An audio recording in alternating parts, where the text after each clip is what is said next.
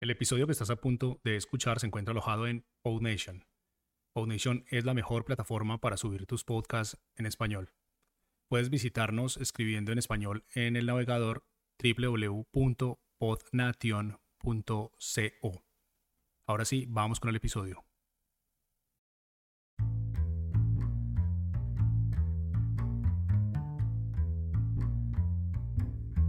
Hola y bienvenidos a Podcasters. Mi nombre es Francisco Rodríguez. Y yo, yo soy Mariana Castaño. Este es un show para quienes están empezando en el mundo de los podcasts, pero todavía tienen 10 millones de preguntas. Este es un formato corto que acá en PodNation llamamos micropodcast, así que no siendo más, empecemos.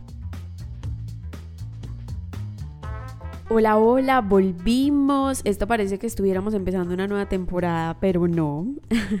no es así, seguimos en la tercera temporada y tenemos mucho, mucho por contarles en este episodio número 5 de nuestra tercera temporada, como ya lo dije.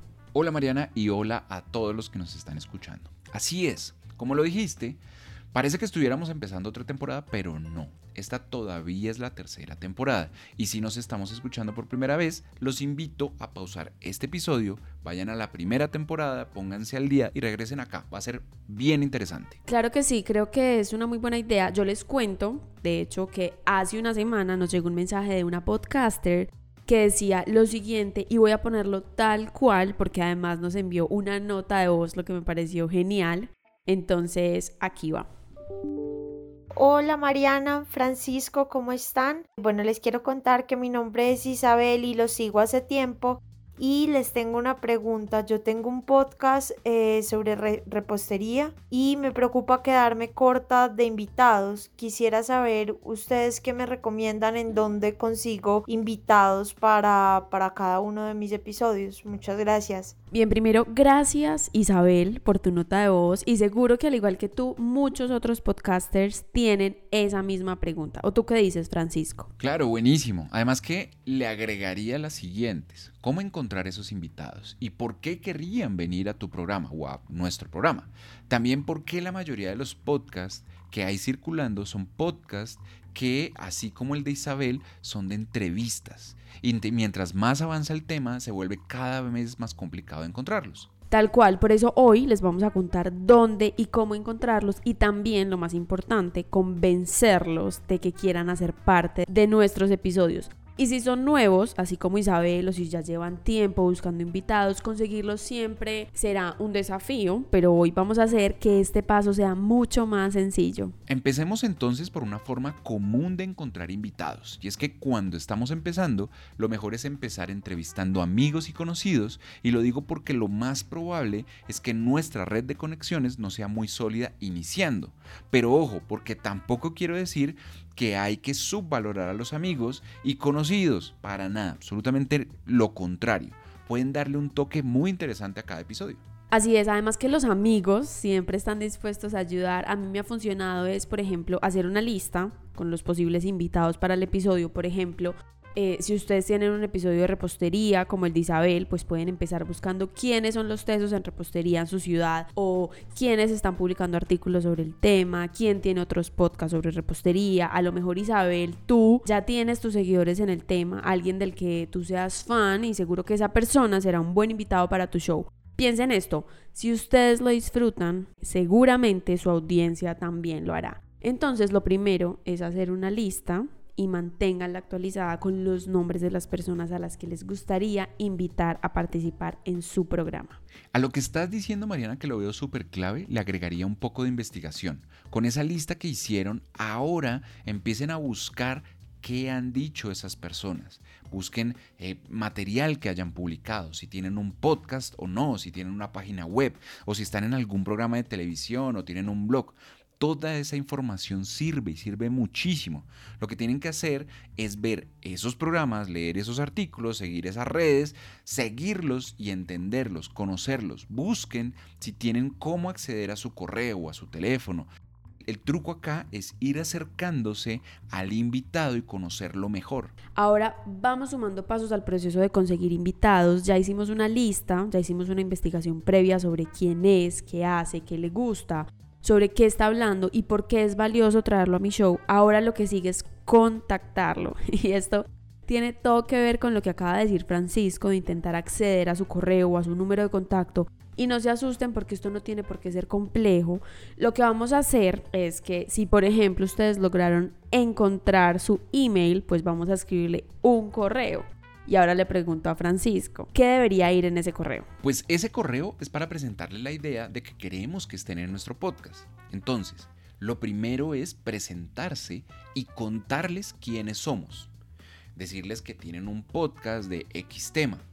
En el caso de Isabel, un podcast sobre repostería. Después de hacer una breve introducción sobre ustedes, háganle saber al invitado que ustedes admiran su trabajo.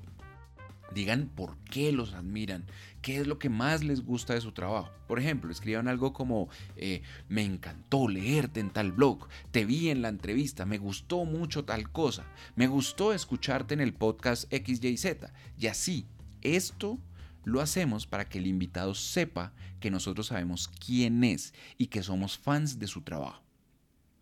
De ahí vamos a hacer algo que en inglés se llama el famoso pitch ¿verdad?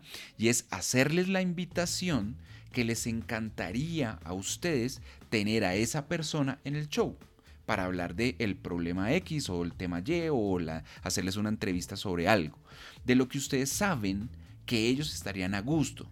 El truco acá es que ellos sientan que no van a trabajar mucho porque es algún tema que dominan de sobra. Entonces, ¿qué les llamaría la atención conversar sobre eso y una vez explican esto, hablan sobre el tema logístico, cuándo, cómo y dónde. No olviden que algo muy importante es que ese correo debe ser muy breve. Entre más corto mejor, que no tenga más de uno o dos párrafos. Eso hará que la lectura sea más efectiva. Si es gente muy ocupada, va a ser muy útil porque ellos pueden escanear, revisar y moverse rápido. De hecho, cuando terminen el, párrafo o los dos, revísenlo a ver si puede ser más corto.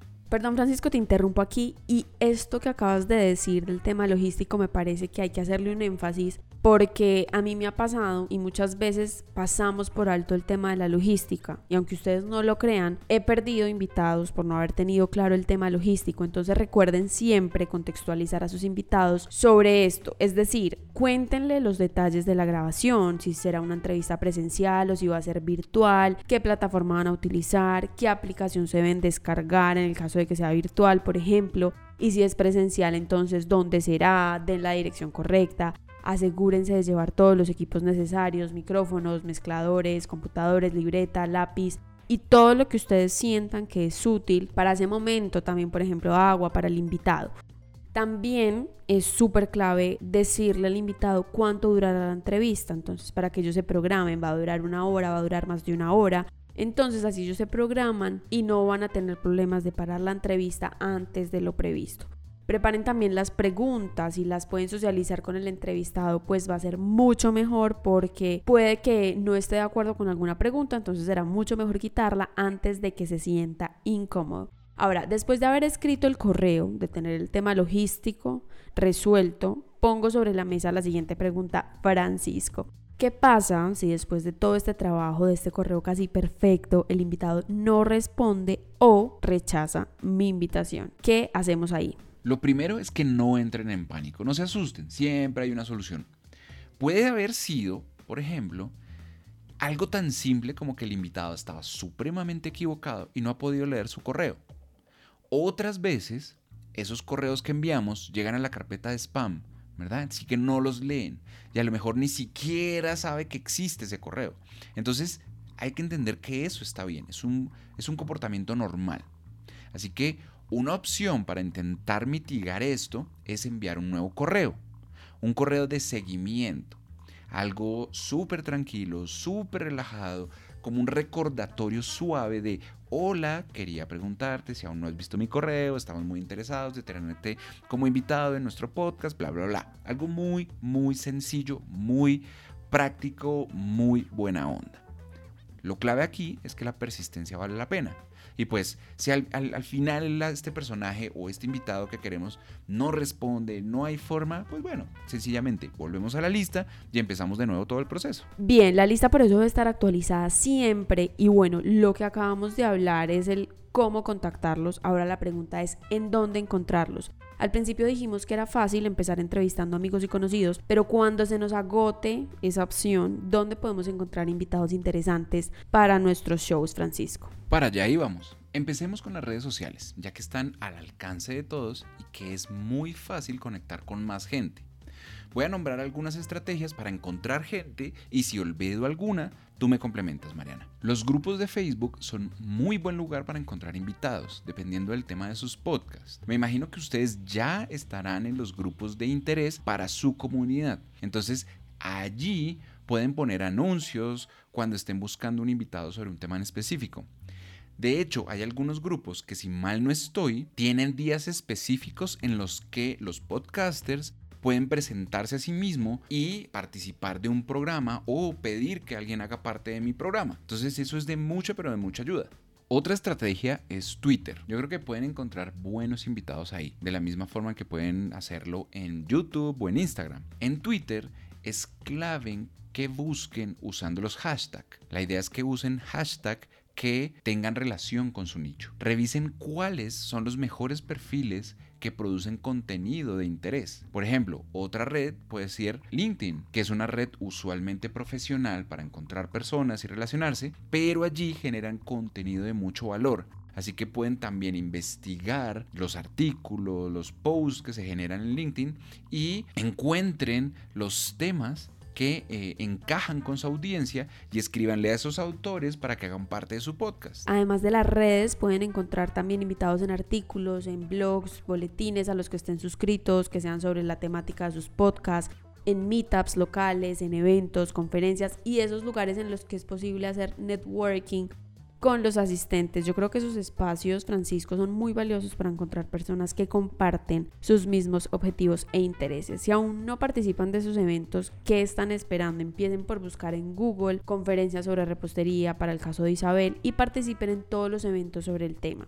piensen que esto es un gana-gana, o sea, no solo están ganando ustedes un buen invitado que seguro traerá mayor audiencia al podcast, sino que ellos también estarán teniendo un beneficio al darles la entrevista porque ellos pueden ganar visibilidad, la oportunidad de mostrar su trabajo a más gente, hacer alianzas con nuevas personas, aumentar el tráfico a su sitio web si es el caso. Además les aseguro que si ellos quedaron satisfechos con la entrevista, ellos mismos se encargarán de compartir y difundir el episodio con su comunidad.